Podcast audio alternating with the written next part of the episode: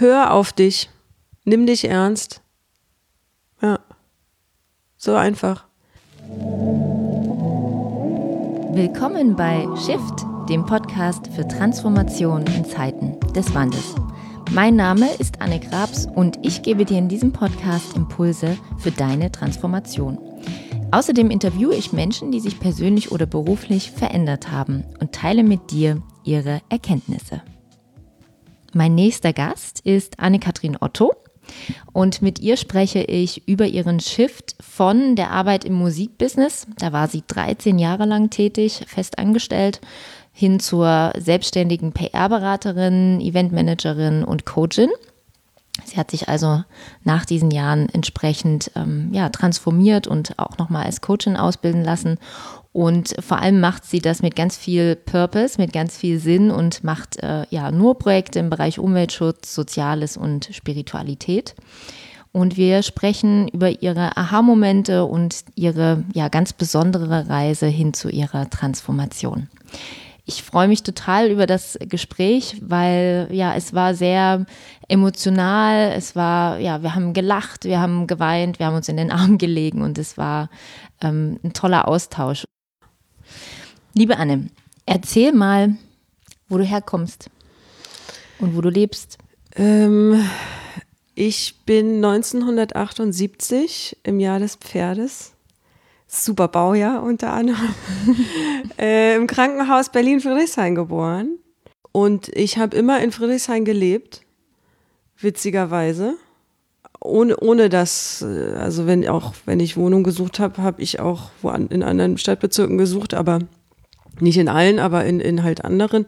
Es wurde immer Friedrichshain und es ist auch echt meine Heimat.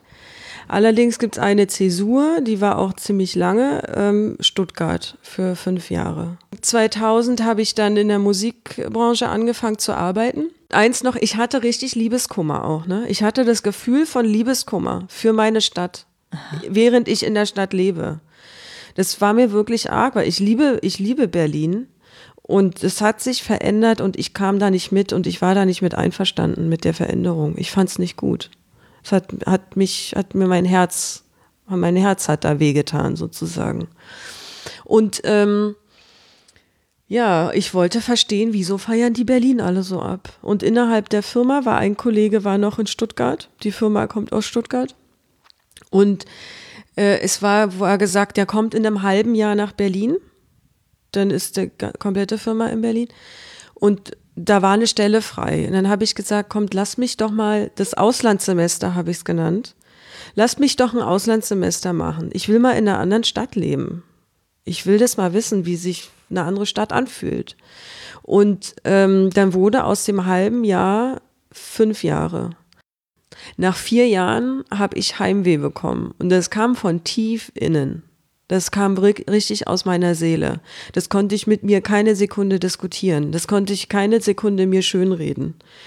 Ähm, und dann hat es noch mal ein Jahr gedauert, bis ich dann wieder, wieder innerhalb der Firma, ich war 13 Jahre bei der gleichen Firma, ich bin dann wieder innerhalb der Firma nach Berlin gekommen.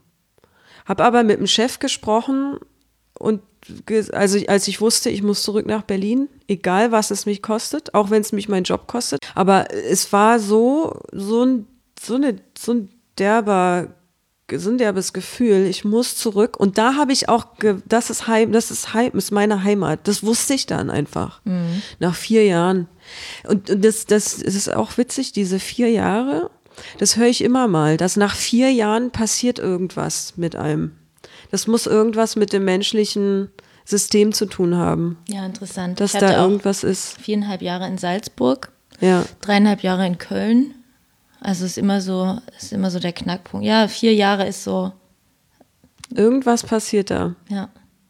Und ja, das war, das war dann wieder der große Sprung zurück. Und ähm, ja, dann war ich wieder zurück in Berlin und ich war ganz emotionslos erst, als ich wieder zurück war und habe mich gewundert über mich, warum ich keine Emotionen habe. Und dann war ich ganz froh, hab, war hier beim Bezirksamt, habe mich wieder angemeldet und da hat die Frau vom Bezirksamt mir den Schrieb rübergeschoben und gesagt, willkommen zurück. Und da habe ich Pipi in den Augen. Kriege ich jetzt noch, werde ich jetzt noch emotional. Das war echt cool. ähm, also Anne wieder äh, sie selbst. Ja. Mehr oder weniger, ja. Ja. In der Heimat auf jeden Tran Fall. Transformiert in der Heimat, genau. Mit einer neuen. Na, Facette da noch oder- nicht. Da, das würde ich noch nicht wirklich die große Transformation nennen. Genau. Die große Transformation. Ich war dann wieder in der gleichen Firma äh, nach, nach Berlin zurückgewechselt. Und ähm, da war dann nach drei, vier Jahren, würde ich jetzt mal sagen, ich bin nicht so gut mit Zeit. Äh, meine, 2007 bin ich, nee, warte mal, ich bin 2002, ja, 2002 nach Stuttgart, 2007 zurück. So nach drei Jahren ähm, habe ich gemerkt, das war was, das war schon vorher da. Ich habe keine Möglichkeit, karrieremäßig mich zu entwickeln. Ich werde immer auf der gleichen Ebene bleiben. Was war Vorschläge, deine, was war deine. Assistenz, ah ja. Mhm. Zuarbeit. Ähm, äh, ich werde nicht weiter höher kommen. Ich habe versucht, Ideen zu haben. Ich habe dann auch, äh, für, um einfach was zu verändern, um, um meinen Arbeitsbereich, der war halt 13 Jahre lang das gleiche. Du warst sozusagen. Assistenz der Geschäftsführung. Ich kann ja mal sagen, was ich gemacht habe. Reiseplanung, Vertragswesen, Rechnungswesen, was auch ganz wichtig ist, Diplomatie. In dem Bereich, wo in dem ich gearbeitet habe, steht man zwischen zwei Stühlen und muss schauen, dass beide Seiten happy sind. Was schwierig ist manchmal. Das bringt mich auch zu einem Punkt, ich bin Mensch, für mich, ich kann mit einem Nein leben. Wenn ich was, eine Anfrage habe, wäre es möglich das und dann kommt ein Nein, okay, respektiere ich. In meinem Beruf musste ich ständig aus einem Nein ein Ja machen. Das mache ich für mich nie, kaum, ja. Aber für, für ähm, ja, im Beruf musste ich ständig Leuten was aus dem Kreuz leiern was zum Teil nicht vereinbart war, was einfach so, ja, man musste ständig um Gefallen bitten und, und da, ja, Dinge möglich machen. Ähm, das war, das war ein großer Leidensdruck für mich, im Nachhinein bemerkt. Dann halt, wie gesagt, diese Karrieregeschichte, ich kam da nicht weiter, ich fühlte mich nicht ernst genommen, nicht äh, appreciated, nicht, wie sagt man? Anerkannt. Anerkannt, genau. Anerkennung hat mir ähm, gefehlt. Ein Danke kam selten. Das war so, wenn alles gut lief, ha- hast du nichts gehört, dann war gut. Und wenn, wenn was schiefgelaufen ist, dann war Polen offen. Entschuldige die Ausdrucksweise. Ja, dann, äh, dann war schlimm. Ich war auch an der Position, wo die Schuld, also die Schuldfrage war immer ganz wichtig. Ähm, und das lief, wurde immer von oben durchgereicht, hatte ich den Eindruck. Und ich war die letzte Instanz und bei mir auf dem Tisch war die Schuld dann, die lieg, blieb dann da liegen. Und ich habe die dann aber auch angenommen. Das habe ich lange nicht. Das habe ich erst später bemerkt, dass es, dass es so war. Alles. Also das, was ich jetzt sage, kommt aus einem sehr reflektierten State of Mind. Und ähm, ja, viel Arbeit, viel gearbeitet, ganz viel gearbeitet. Das will ich so auch nicht mehr. Ich, äh, ich hatte mal, das war in mei- in meiner Zeit in Stuttgart, da habe ich drei, drei Monate lang zwölf Stunden jeden Tag gearbeitet, montags bis freitags. Zwölf Stunden jeden Tag und hab, nach drei Monaten hatte ich einen Nervenzusammenbruch. Ich konnte einfach nicht mehr. Und den Nervenzusammenbruch kam wegen einer Kleinigkeit. Ich bin durch, ich bin einfach weinend zusammengebrochen. Und das, da, da habe ich mir schon geschworen, das mache ich nie wieder, sowas. Und zurück in Berlin hatte ich den, das zu viel Arbeit wieder auf dem Tisch. Das war wieder so und das habe ich angesprochen wieder und es wurde auch nicht ernst genommen. Musst du durch die anderen Kollegen haben aus viel. Da habe ich das gelernt, so halt irgendwie muss ich da performen, ja, und also li- abliefern. Also ich muss aus dem Nein ein Ja machen, damit alle happy sind. Oder zumindest. Fällt es dir heute leichter, aus einem Nein ein Ja zu machen? Jetzt machst du ja andere Ich brauche das nicht mehr. Ah, ja. Ich mache das nicht mehr. Ich mache das nicht mehr. Ich, ich frage, also jetzt mache ich PR und da muss man ja auch ständig fragen. Also man muss sie ja ständig was anpreisen sozusagen, ja. Zum einen stehe ich 100% hinter den Dingen, die ich anpreise. Also das kommt von Herzen. Und ähm, ich hake einmal nach. Maximal. That's it. Ich nerv die Leute nicht mehr. Ich mhm. möchte, weil ich will das nicht. Ich okay. will selber auch nicht genervt werden und ich hake einmal nach. Ich frage einmal freundlich, wie sieht's denn aus? Und auch meine Wortwahl, ich meine, das habe ich früher auch nicht anders gemacht, aber immer sehr respektvoll und ähm, ja. Mhm. Okay, also du bist in Berlin zurück, du arbeitest immer noch da, du arbeitest sehr viel und ähm, der Leidensdruck wird immer höher. Wenn ich dich richtig verstanden habe, war das aber nicht der einzige Leidensdruck. Ne? Also okay, ja. es gab immer Schuldfrage und die Schuldfrage landete bei dir. Ja. Es gab aber noch, noch mehr. Was? Und ich habe die Schuld dann auch angenommen. Mhm. Ne? Man kann auch sagen, man kann es auch also innerlich äh, einfach äh, äh nicht annehmen. Dann ähm, das da kam noch eine, eine große Sache noch dazu. Ich habe auf dem Weg zur Arbeit die Zeitung gelesen, gesehen, wo es auf der Welt brennt und was so alles brennt. Und komme dann zur Arbeit und da werden Dinge für wichtig empfunden, die in Relation zu dem, was ich vorher in der Zeitung gelesen habe, nicht wichtig sind. Und das war das hat so ein Vakuum hergestellt. Die, dieser, dieser Gegensatz. Ja, ich habe auch gemerkt, ich muss aus diesem Universum raus, um zu mir selber zu kommen, um dann eine Entscheidung zu treffen. Weil ich hatte keine Idee, was ich machen sollte. Ich habe habe da auch wieder schlaue Bücher gehabt und äh, gute Übungen, also wirklich gute Übungen gemacht und und kam aber nie auf den grünen Zweig und wusste, gut, ich muss da raus und, und wieder ich selber werden, weil wenn du acht Stunden, mindestens acht Stunden von einem gewissen Wertemaßstab umgeben bist, der, wo du schon weißt, es ist eigentlich nicht deiner, muss, muss man da raus und, und erstmal wieder zu sich kommen und es dauert eine Weile. Und dann fing die Transformation an. Ich wurde auch mit einem Burnout diagnostiziert. Ich habe auch lange gewartet. Ich habe viel, ich war dann bei einer Psychologin, ähm, und die hat auch gesagt, das weiß ich noch, die meinte auch irgendwann, Frau Otto, wie lange wollen Sie mir eigentlich noch das Wort aushalten sagen? Sie haben jetzt aushalten fünfmal in einem Satz, ich übertreibe jetzt mal, aber ähm, Sie sagen das ständig, Sie müssen gar nichts aushalten. So, und das hat mir das erste Mal die Augen geöffnet, die, diese, diese Aussage von der Psychologin. Ähm, also mir selber zu erlauben, auch Stopp zu sagen, ja, und nicht, nicht alles mit mir machen zu lassen. Und ähm, ich bleibe mal bei der Psychologin, weil das war ein, ein, großer Angelpunkt. Ich musste einmal bei ihr warten, weil sie hatte noch jemanden und da lag, sie hatte die Happiness, das Happiness-Magazin bei sich auszuliegen. Und da lag die Happiness Mut. Die Happiness hat ja immer äh, ein Thema pro Ausgabe. Und da lag die Happiness Mut. Die hat mich angeschrien sozusagen. Ja, die hat gesagt, Anne, nimm mich in die Hand. Die war auch rot. Ich weiß es noch ganz genau. Ich glaube, ich habe die auch noch. Und Mut halt M-U-T, Mut, to be brave. Und das brauchte ich gerade total, Mut. Und halt um, um auf der Arbeit mal auf den Tisch zu hauen oder da halt wirklich Dinge mal zu ändern.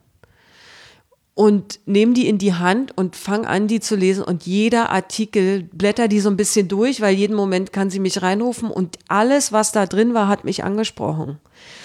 Auch die ganzen spirituellen Sachen. Spiritualität war vorher gar nicht, gar kein, gar nicht in meinem Leben. Und dann hatte ich mir die ausgeborgt von ihr und habe die inhaliert sozusagen und habe mir dann auch andere Ausgaben bestellt, die kann man sich nachbestellen. Und alles, was mich angesprochen hat, habe ich nachbestellt. Und ähm, so bin ich zur Spiritualität gekommen, über die Happiness. hab dann so Sachen durchprobiert, die da drin waren und einige, und einige Dinge sind immer noch in meinem Leben. Ja. Achtung, die Happiness ist nicht Sponsor dieser ja, Folge. Nein, nein, nein. Ich, ich, ich Indianer Ehrenwort, es ist, es ist die Wahrheit. Es ist wirklich so. Ja, aber es ist halt wie ein gutes Buch oder wie ein gutes Magazin kann einen halt auch einfach maßgeblich verändern. Ja. Also alles, ja, Ja. je nachdem. Und es ist halt super, wenn das zu einem so kommt. Ne? Ja. Ich glaube auch daran, dass die Dinge zu einem kommen, die Ja. Bücher und die Themen. Absolut. Ja, ja. Und ja, so, so fing die große Transformation an. Und dann habe ich Hummeln im Arsch gehabt und habe eine sogenannte, ich habe die Tour de France genannt. Die lief parallel zur Tour de France. Das hatte ich aber gar nicht auf dem Schirm. Ähm, und ich hatte mir, ich bin einmal im Kreis gereist. Ich bin ähm, für einen Monat auch. Ich bin, war erst bei meiner Oma in Torgau, bei meiner Tante in Torgau. Dann bin ich nach München zu einer Freundin, dann nach Basel, dann nach Zürich, Konstanz, Köln, Hamburg und Berlin. Das war meine Tour, einmal im Kreis. Hat einen Monat gedauert und da habe ich ähm, Freunde besucht. Jeder von diesen Freunden hat einen anderen Background, sozial einen Background, anderen beruflichen, anderes berufliches Umfeld und sicher auch unterschiedliche Wertesysteme, die daraus äh, sich ergeben. Und mit denen habe ich erstmal immer so eine Art wie ein Interview geführt, den gleichen Dialog, also immer die gleichen Themen. Wie siehst du mich? Was denkst du, kann ich gut? Und ähm, die Ideen, die ich hatte für meine Zukunft, äh, denen vorgestellt, mit denen besprochen. Und so hatte ich, ich hatte, ich glaube, so fünf Punkte auf dem Zettel, fünf Ideen, was ich machen könnte. Und ähm, über diese Reflexion in meinen Freunden und auch live und vor Ort und nicht übers Telefon oder per Mail, hat sich so ein Puzzle zusammengesetzt von mir selber, also eine Idee, wie ich von außen wahrgenommen werde. Das hat mir unheimlich geholfen und hat mir, hat die Liste schrumpfen lassen auf drei Punkte, drei Ideen. Und dann habe ich, das weiß ich gar nicht mehr, was da los war, aber ich habe irgendwann gesagt, das war auch auf dem Zettel, auf, auf meinem Zettel, auf meiner Liste, ich bin so ein Listentante, stand Welt retten. Das war, glaube ich, die Antwort auf die Frage, was ähm, ist dir neben deiner Gesundheit und deiner Familie, was ist da das, wäre das Wichtigste? Was muss man als Wichtigstes, deiner Meinung nach als Wichtigstes tun? Und dann Welt retten. Was, was denn sonst? So, ja, ist für mich total logisch. Und das stand halt auf dem Zettel und dann dachte ich, okay, Anne, alles oder nichts, Welt retten. also ich hatte keine Lust mehr, mich in den kleinen Teilen irgendwie, das war für mich so kleinteilig, alles andere und dieses Weltretten, das war mein Haken. Gut. Und dann ging das ganz schnell, das war ein halber Tag. Also ich, kurz nochmal zum Hintergrund, ich denke seit, weiß ich nicht, anderthalb, zwei Jahren nach und sag dann, okay, Weltretten ist der Haken. Und dann hat es einen halben Tag gedauert, Maximum, bis ich meine, bis ich alles fertig gemacht habe in meinem Kopf, was ich, was ich jetzt machen werde. Hat ja gegärt Aber in dir. genau, es hat gegärt und diese Gespräche mit meinen Freunden waren wichtig. Die Auszeit, auch einmal einfach nicht drüber nachdenken, war auch ganz wichtig, mir das zu erlauben, da nicht drüber nachzudenken. Naja, jedenfalls Welt retten und dann, okay, wo fängst du an? Ähm, Menschenrechte ist mir zu heftig. Das kann ich ein Jahr machen, dann kannst du mich wahrscheinlich einweisen. Tierrechte ist für mich das Gleiche. Ähm, Umweltschutz ähm, war dann für mich die, die, äh, die, die, die, das Thema. Das konnte ich mir vorstellen, kann ich lange machen. Das, also das hatte ich schon im Hinterkopf. Ich will das lange machen können und, und ähm, da auch eine Expertise aufbauen.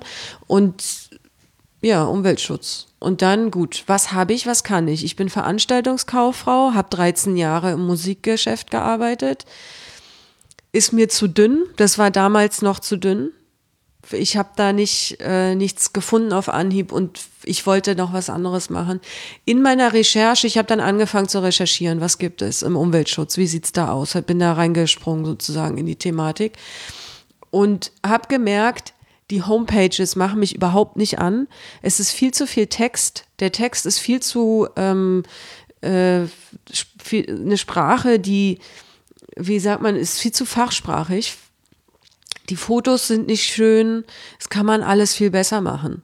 Das macht mich nicht an und ich bin die Ziel, also meine Generation ähm, fängt gerade an umzudenken im großen Stil und ich habe da diesen, diesen Trend, ich, Trend ist jetzt kein Wort, was ich gut finde, weil das hört sich immer so an, als wie das äh, hört dann auch mal wieder auf. So, das ist eine Modeerscheinung. Ich glaube nicht, dass es ist ein Shift. Ein Shift, genau, den Shift.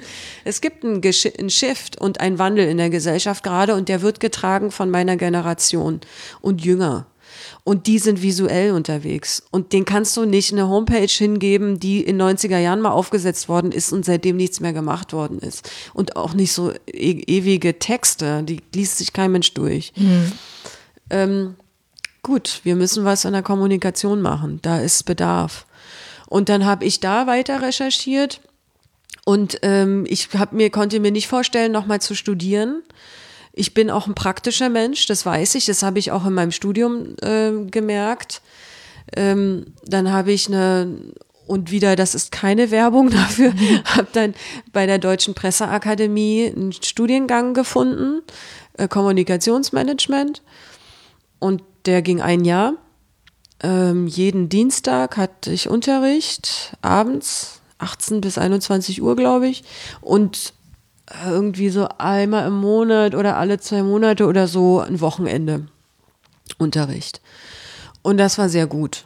Es war eine sehr gute Schule, weil die Deutsche Presseakademie ist, die haben sehr gute Dozenten, die sind alle aus der Praxis und das war ja guter, guter Crashkurs mhm. für dieses, für ein dieses Jahr. Thema. Ja, genau.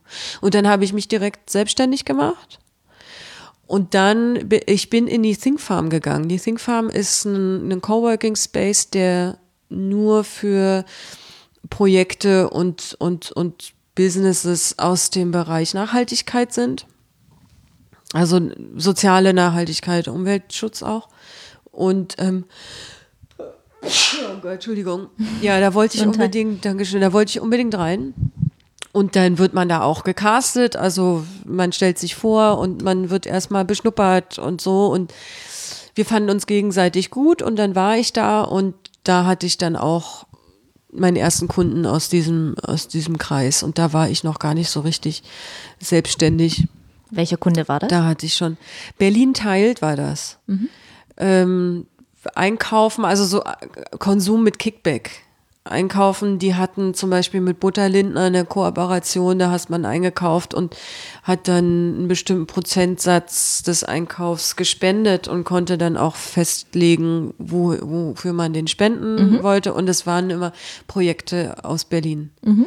Was Quartiermeister zum Beispiel, die auch Kollegen sind aus der Think, die waren auch in der Think Farm. Quartiermeister auch macht ihren, mit ihren Bieren. Ist ja auch eine, eine Non-Profit-Firma ähm, die, die geben sich halt ein moderates Gehalt und zahlen ihre Kosten und der Rest wird verlost an Projekte. Alle drei Monate, glaube ich, oder einmal im Monat werden äh, jeweils 1000 Euro an mehrere Projekte in Berlin verlost. Also Projekte, die sich sozial und umweltmäßig äh, engagieren. Und damit ging es los. Und damit ging es los. Wie lange ist und, das her? Jetzt? Und dann habe ich auch andere große Kunden ziemlich schnell gehabt. Und es ging immer super. Also ich habe einen Raketenstart hingelegt. Das war nicht so, wie man dann in seinen Vorbereitungskursen lernt, äh, drei Jahre, dann, dann kann man erst wirklich davon leben und so.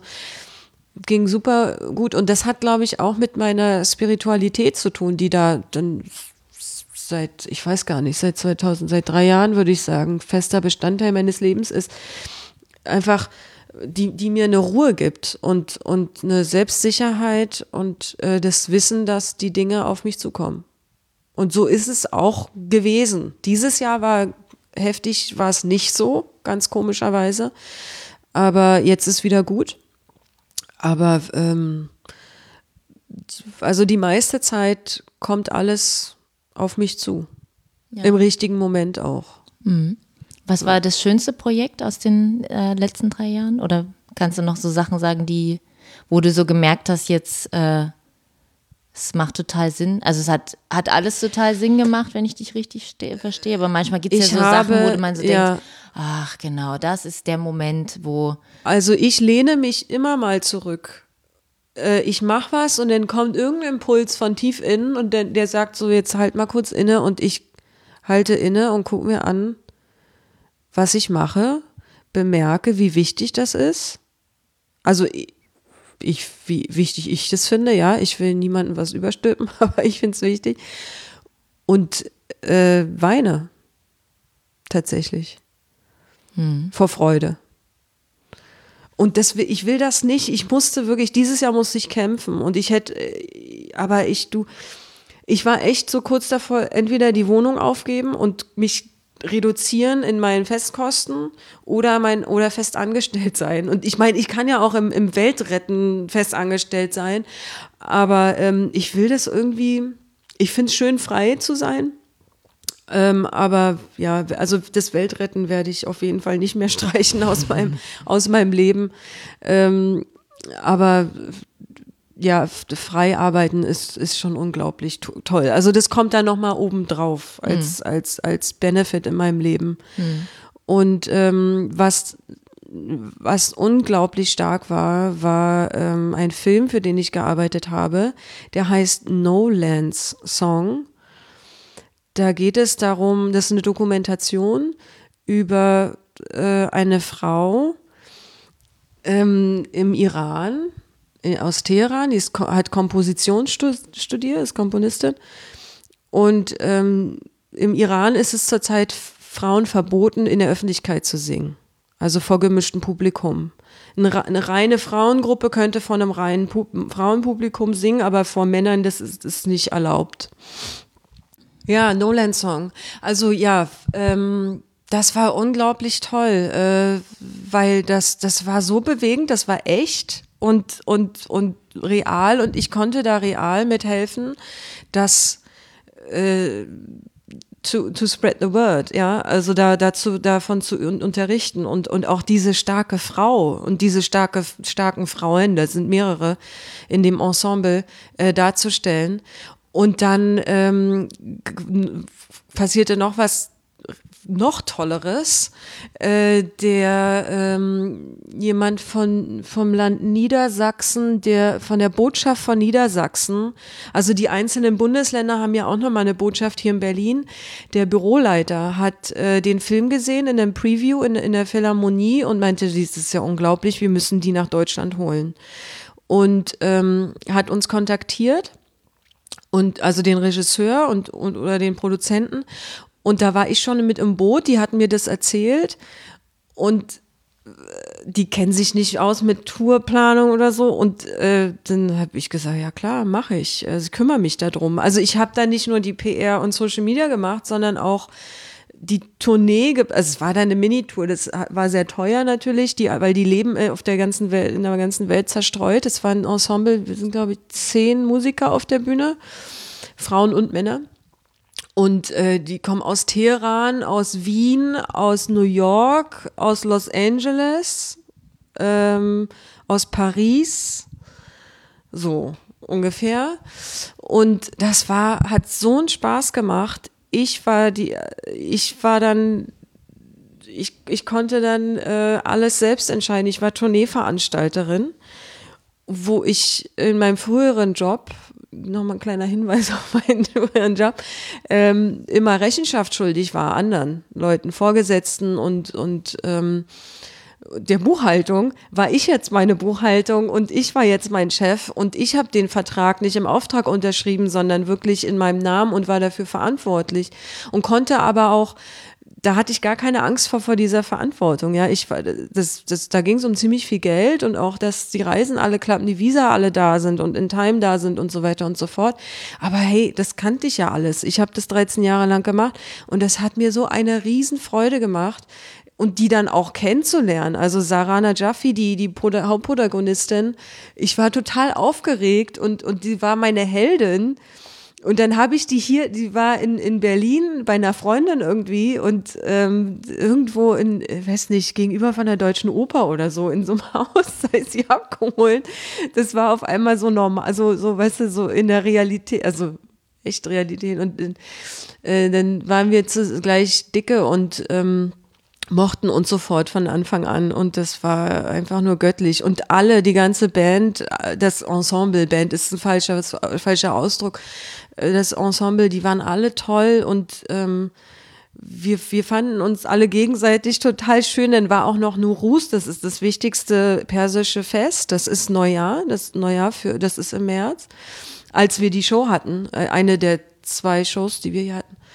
Ähm, und dann haben wir das zusammen gefeiert und dann war ich so schon eine kleine Perserin irgendwie. Es war total Family dann. Nach den sechs Tagen, die wir zusammen hatten mit Probe und Shows, zwei Shows, eine hier und eine in Hannover. Und ähm, es hat einen Riesenspaß gemacht. Und ich war hier am letzten Tag, war ich völlig fertig, hatte wenig geschlafen und stand hier an der Straßenbahnhaltestelle um 6 Uhr morgens oder 7 Uhr morgens, war total fertig und total glücklich. und da hatte ich auch wieder Pipi in den Augen. Also das, das war wirklich, oh mein lieber Gott im Himmel, äh, danke dir. Ja, das, ich war nur dankbar für mein Leben. Ich fand mein Leben unfassbar gut. Wenn du sagst, dass du die Welt retten willst, dann ja. das war ja auch das, was, worauf wir ähm, beim Retweet als erstes gekommen sind, also Anne und ich.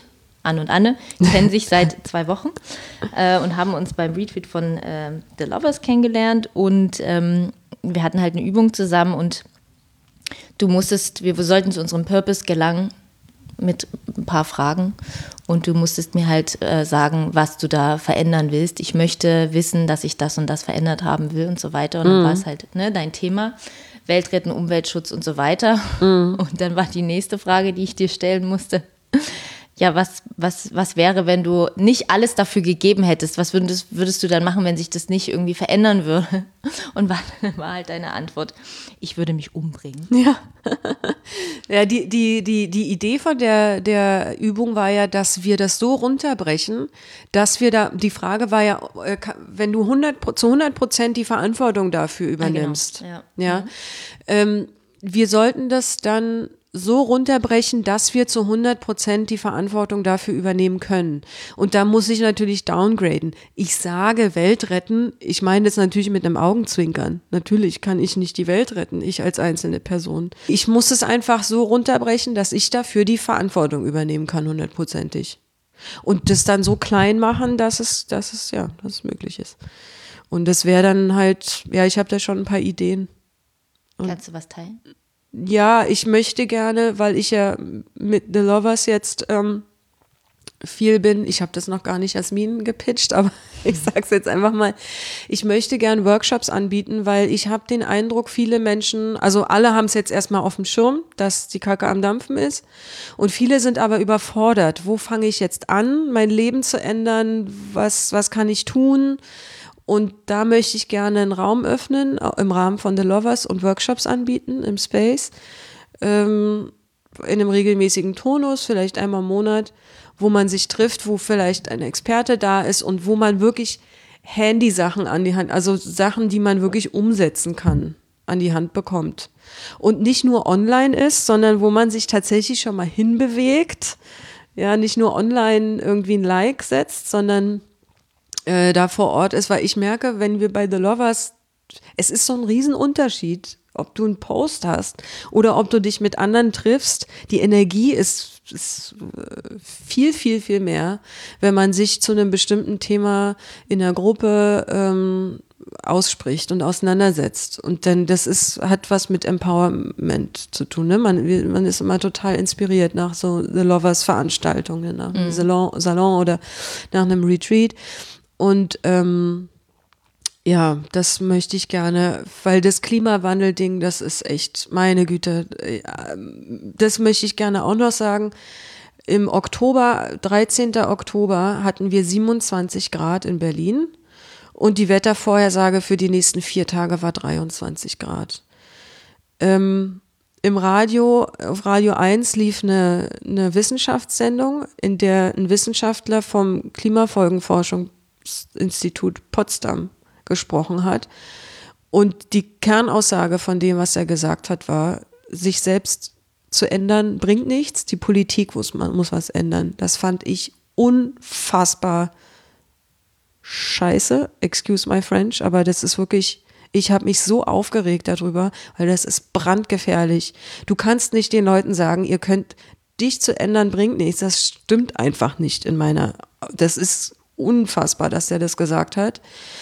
Ähm, jeder kann und muss den, seinen Konsum überdenken und es wird immer einfacher. Und jeder kann was tun und wir müssen auch alle was tun. Wir können nicht darauf warten, dass die Politik was macht. Ich war in Paris zur, zur Weltklimakonferenz vor zwei Jahren und war damit von vielen Aktivisten umgeben und wir haben genau auch darüber gesprochen und da bin ich aus nach diesen zwei Wochen bin ich von Paris abgereist und wusste, wir müssen von unten und von oben tun. Das geht nicht, dass man nur die Verantwortung der Politik gibt, weil da wird nicht viel passieren. Da wird das nicht so passieren, alles, wie, wie das notwendig ist, damit wir hier nicht den größten Genozid der Menschheit erleben. Und das ist, ich rede normalerweise nicht so, aber am 13. Oktober ist echt mein Lala-Land abgebrannt, so, wie, so nenne ich das. Weil ich habe vorher sehr vorsichtig kommuniziert, habe nur darüber gesprochen, wenn das Thema von anderen Leuten auf den Tisch gebracht worden ist und auch nie, du musst und so, also das, ich, das funktioniert immer noch nicht, natürlich, aber ich rede jetzt da echt vehementer und ich, ich bringe das auch auf den Tisch, wenn, wenn, wenn ich die Erste bin, die das auf den Tisch bringt. Ähm, und ich, ich bin da mehr pushy geworden. Ich, ich habe keinen Nerv mehr für, für Rücksichtsnahme und mich zurücknehmen mit dem Thema und so. Wir, wir müssen darüber sprechen und es muss was passieren. Und es passiert schon sehr viel. Ich bemerke das, seitdem ich da rein recherchiert habe, merke ich, dass wir uns in einer kulturellen Revolution befinden. Ich, ich nenne das so, weil wir schon anfangen, unser Konsumverhalten zu hinterfragen und viele Menschen schon anfangen und es immer mehr ist. Und ich glaube auch nicht, dass es ein Trend ist, der sich wieder verflüchtigt, weil halt an dem 13. Oktober unter anderem 27 Grad sind. Ähm, auf der anderen Seite wird das gute Wetter gefeiert. Ich kann das natürlich verstehen, natürlich, ich freue mich auch, wenn es warm ist und die Sonne scheint. Aber es ist einfach ein Zeichen vom Klimawandel. Und da habe ich lieber normales Herbstwetter. Und wenn ich das nicht will im Oktober, November, Dezember, dann muss ich halt woanders hinziehen auf diesen Planeten. Aber mich nicht darüber freuen, dass der Klimawandel da ist und was für Milliarden von Menschen äh, Krankheit, Verlust und Tod bedeutet. Und, der, und more to come. Ja. Ja, ja. Und es ist kein Witz. Also normalerweise nee, rede ich nicht, nicht, so, aber es ist so. Es ist echt so. Und ähm, ja, da könnte ich jetzt stundenlang drüber referieren, aber ja. ja, mach ruhig. Das Thema mal, mal äh, angeschnitten. Also das, ähm, da muss ich was bewegen und das will ich halt bei The Lovers mit, mit Workshops machen. Und ich will dann, kommt, ich, ich weiß ja auch, alles ist im Fluss und das kann ich verantworten diese, diese einmal im Monat einen Experten, eine Expertin einzuladen und zu einem Thema was zu sagen oder ja, wie auch immer. Die Konzeption habe ich noch nicht wirklich ausgearbeitet. Das werde ich über die Weihnachtsfeiertage machen. Da freue ich mich auch schon drauf. Und ähm, ja, das, das ist das, was aus, aus diesem, was du gerade gesagt hast, was da. Da kann ich 100% die Verantwortung äh, übernehmen. Und, und wenn das nicht klappt, wenn da keine Leute kommen oder so, dann denke ich mir was anderes aus. Dann hat, hat da irgendwas nicht funktioniert und das werde ich schon irgendwie hinkriegen. Aber ich weiß halt aus meiner Erfahrung mit, mit, aus Gesprächen mit Freunden, die nicht aus meiner Blase kommen, aus dieser äh, Umweltschutzblase, die, ähm, die kommen so auf mich zu manchmal. Ja, was kann ich denn tun? Äh, und ich weiß gar nicht, wo soll ich anfangen und so. Und darüber würde ich, möchte ich da gerne sprechen bei den Workshops. Also ich sehe auch, dass Bedarf da ist, da, Stimmt, dass da Fragen beantwortet werden möchten und das möchte ich gerne. Den Raum möchte ich da gerne und, und das Wissen, die Expertise möchte ich da gerne zur Verfügung stellen. Ja. Naja, zumal viele ähm, eben von dem ja, ich sehe doch nur Plastik im, äh, im Supermarkt. Was ja. mache ich denn jetzt? Genau. Wie, ich, wie, wie, kann ich denn das angehen? Ja. Und es hat ja auch viel mit einfach nur mit der Selbstdisziplin Disziplin zu tun. Also ganz viel, wenn ich das bei mir reflektiere, denke ich immer so, naja, aber du hättest ja auch den, dein, dein Plaste, To-Go-Becher mitnehmen können, ne? Ja. dein Recap oder wie Ja, das ja. heißt. Ne? Hättest es doch einfach machen können. Du kannst auch dir deine Tupperdose mitnehmen, wenn du ähm, immer bei deinem Laden da unten dir irgendwie was zu essen holst Mhm. und das nicht in, in, in Plastik oder so rein tun und so. Aber ähm, ja, absolut. Also ich, ich finde das toll. Ähm, deswegen wollte ich dich ja auch so gern halt im, im Podcast haben. Ähm, weil ich also ich glaube, dass man eben auch mal Sachen beharrlicher und, und klarer mit ein bisschen mehr Klarheit halt ausdrücken muss und sagen muss, um, um zu sagen und oder seinen persönlichen Leidensdruck formulieren muss. Weil ich komme natürlich auch aus der Ecke, naja, ich fand es jetzt auch nicht so schlecht, dass es so warm war. Ne? Also und, Ja, ja. und du halt auch ein Verständnis dafür mitbringst, aber gleichzeitig aber auch eine Sinnschärfung für, das ist aber nicht gut. Ja. Das ist einfach nicht gut. Ne? Das tut einfach niemandem gut. Und natürlich habe ich es auch zwei Wochen oder in der Zeit gesehen. Es gab einfach keine Pilze. Es gab keine Pilze. Es war einfach noch so krass warm in den Wäldern, ne? Ja. weil ich am Wochenende gerne mal im Wald bin. Ähm, dass man da einfach nichts gefunden hat. So, und dann kann man sich natürlich fragen, ja, ne, so will ich das? Habe ich dann nicht doch lieber ein bisschen kälter vorher Ja. und, und Regen nur so zum Beispiel, ja. Ja, vor allem müssen wir, das wäre mir jetzt noch wichtig, wir müssen mal aufhören, in Grenzen zu denken und so, weißt du, äh, die Natur kennt keine Grenzen. Ich finde das auch immer so, so, ich meine natürlich, ich kann es verstehen, äh, dass man in Deutschland muss hier, Deutschland muss da natürlich und Europa muss und tralala, aber die Klimaerwärmung ist ein globales Phänomen, Wetter ist äh, ein globales Phänomen, es kennt keine Staatsgrenzen. Und äh, aber natürlich sind wir die das Verwaltungsgebiet Deutschland äh, natürlich ist dann der Topf auch also der das ist ja auch dann die die die, äh, die Finanzen die da sind die finanziellen Mittel die dann entsprechend eingesetzt werden oder auch nicht. Ähm, klar die sind dann in der der Verwaltung sozusagen was ja Politik dann ist äh, unterstellt. Ähm, ja, aber das ist auch, ich wünsche mir auch eine Welt, wo wir alle Welt, Weltbürger sind und uns so verstehen und es keine Grenzen mehr gibt. Was wäre der Tipp? Was würdest du machen, wenn du zu der Anne hingehen würdest jetzt und die ist drei Monate durchgearbeitet, zwölf Stunden am Tag? Ähm, was würdest du der sagen? Hör auf dich, nimm dich ernst. Ja, so einfach. Nimm dich ernst in dem, was du fühlst. Und also nimm dir die Zeit, äh, auf dich, zu, in dich reinzuhören. Nimm deinen Körper ernst, die Signale, die der Körper sendet, die, die Stoppschilder, die er dir äh, sendet. Und äh, nimm dich ernst und go for it und schau, dass es dir gut geht, weil das ist, glaube ich, die, die, unsere Aufgabe hier, dass wir glücklich sind, dass wir schauen, dass wir ein schönes Leben haben.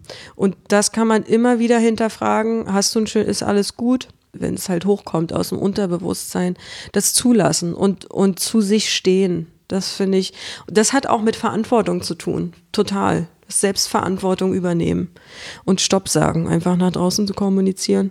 Die Stoppschilder dann auch. Also erstmal für sich ernst nehmen, äh, äh, empfinden, sich den Raum geben, das zu empfinden ähm, und, und gucken, was ist das, was brauche ich und dann nach draußen, gewaltfrei nach draußen kommunizieren, wie man sich fühlt und was man braucht, damit es besser geht, wenn es nicht gut ist.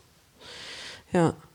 Und ich will noch eine Sache erzählen, ähm, weil ich jetzt dir sage, sich ernst nehmen. Ich saß teilweise auf Arbeit und musste wirklich aktiv einen ganz, ganz starken Impuls unterdrücken, alles, mein Stift, alles liegen zu lassen, aufzustehen, meine Sachen zu nehmen, aufzustehen und rauszugehen und nie wieder zu kommen. Hatte ich dreimal, ganz krass. Du hast es aber unterdrückt oder du Ja, hast aber ich musste ich richtig, musste richtig mich zwingen, sitzen zu bleiben. Ich hatte so, also mein Unterbewusstsein war so stark, ich hätte es fast, weißt du, ohne dass der Befehl bewusst kam, hat das Unterbewusstsein fast diesen Befehl ausgeführt, ja, dass mein Körper hätte fast diesen, Ge das ausgeführt. Und da habe ich lange nicht drauf gehört. Also ich bra ist, es ist auch okay. Also man braucht einen gewissen Leidensdruck, um was zu ändern. Haben wir ja auch beim Retreat, gele Retreat gelernt. Ne? Leidensdruck plus Vision plus eins, zwei erste Schritte. Das finde ich ist eine gute Formel, um zu starten Total. um was zu ja. ändern, um eine Transformation zu starten. Und was ich auch sagen will, Leute, ähm, äh, enjoy the ride. Es ist eine Reise. und es macht einen riesigen Spaß, auf sich zu achten und, und nach sich zu. Und wir leben in einem tollen, tollen Land. Ich habe auch, ich habe halt ein Jahr lang Arbeitslosengeld bekommen und, und fand es, fand es so gut. Ich war jeden Tag dankbar dafür, dass ich in dieser Gesellschaft lebe, wirklich. Ich habe das deutsche System abgefeiert, jeden Tag, ohne Quatsch. Und ähm, ja, es, äh, es ist möglich. Wir haben die Freiheit, das hier zu tun. Wir können das hier tun in Deutschland. In vielen, in den meisten anderen Ländern der Welt geht das nicht. Und wir, wir können das hier tun. Und äh, ja, ich freue mich, wenn, wenn, wenn immer mehr Menschen sagen, ich lasse den Stift fallen und gehe dem Impuls jetzt nach und verabschiede mich aus einer Situation, die einfach nicht gut ist für mich und schau, was, was tut mir gut, was brauche ich und dann go for it und, und viel Spaß auf der Reise. Das ist doch ein tolles Schlusswort. Ja. Super, vielen Dank, dass du hier mit dabei warst. Und ja, den Stift aus der Hand legen oder den Stift in die Hand nehmen, um einmal ja, den, die Vision für dein Leben aufzuschreiben. Das ist das Thema der nächsten Folge. Ich möchte dir gerne mehrere Formeln und Modelle zeigen, wie du zu deiner Vision kommst. Anne hat jetzt von ihrer Reise erzählt, ihre Tour de France. Das fand ich eine ganz tolle Idee, wie man sowas machen kann. Ähm, aber es gibt auch andere ja, spannende Modelle, wo du nicht auf Tour gehen musst, sondern die du zu Hause für dich einfach mal so durchspielen kannst. Und das möchte ich dir gerne in der nächsten Folge ja, mit dir teilen. Und ich freue mich, wenn du dabei bist und damit du diese Folge nicht verpasst, auch diesen Podcast abonnierst um, auf iTunes oder auf Spotify. Du kannst auch gerne diesem Podcast auf Instagram folgen. At theshift-podcast ist der Instagram-Name dafür. Und vielen Dank, dass du dabei warst, dass du Anne und Anne im Zwiegespräch gelauscht hast. Ich hoffe, da waren ja einige Erkenntnisse für dich dabei. Ich fand es ähm, ganz toll, auch diesen doch auch schwierigeren Weg, den sie da genommen hat. Und ähm, ja, finde es ganz toll, was sie hier mit uns geteilt hat. Bis zum nächsten Mal, bis zum nächsten Montag und bis dahin hab eine gute Zeit. Tschüss.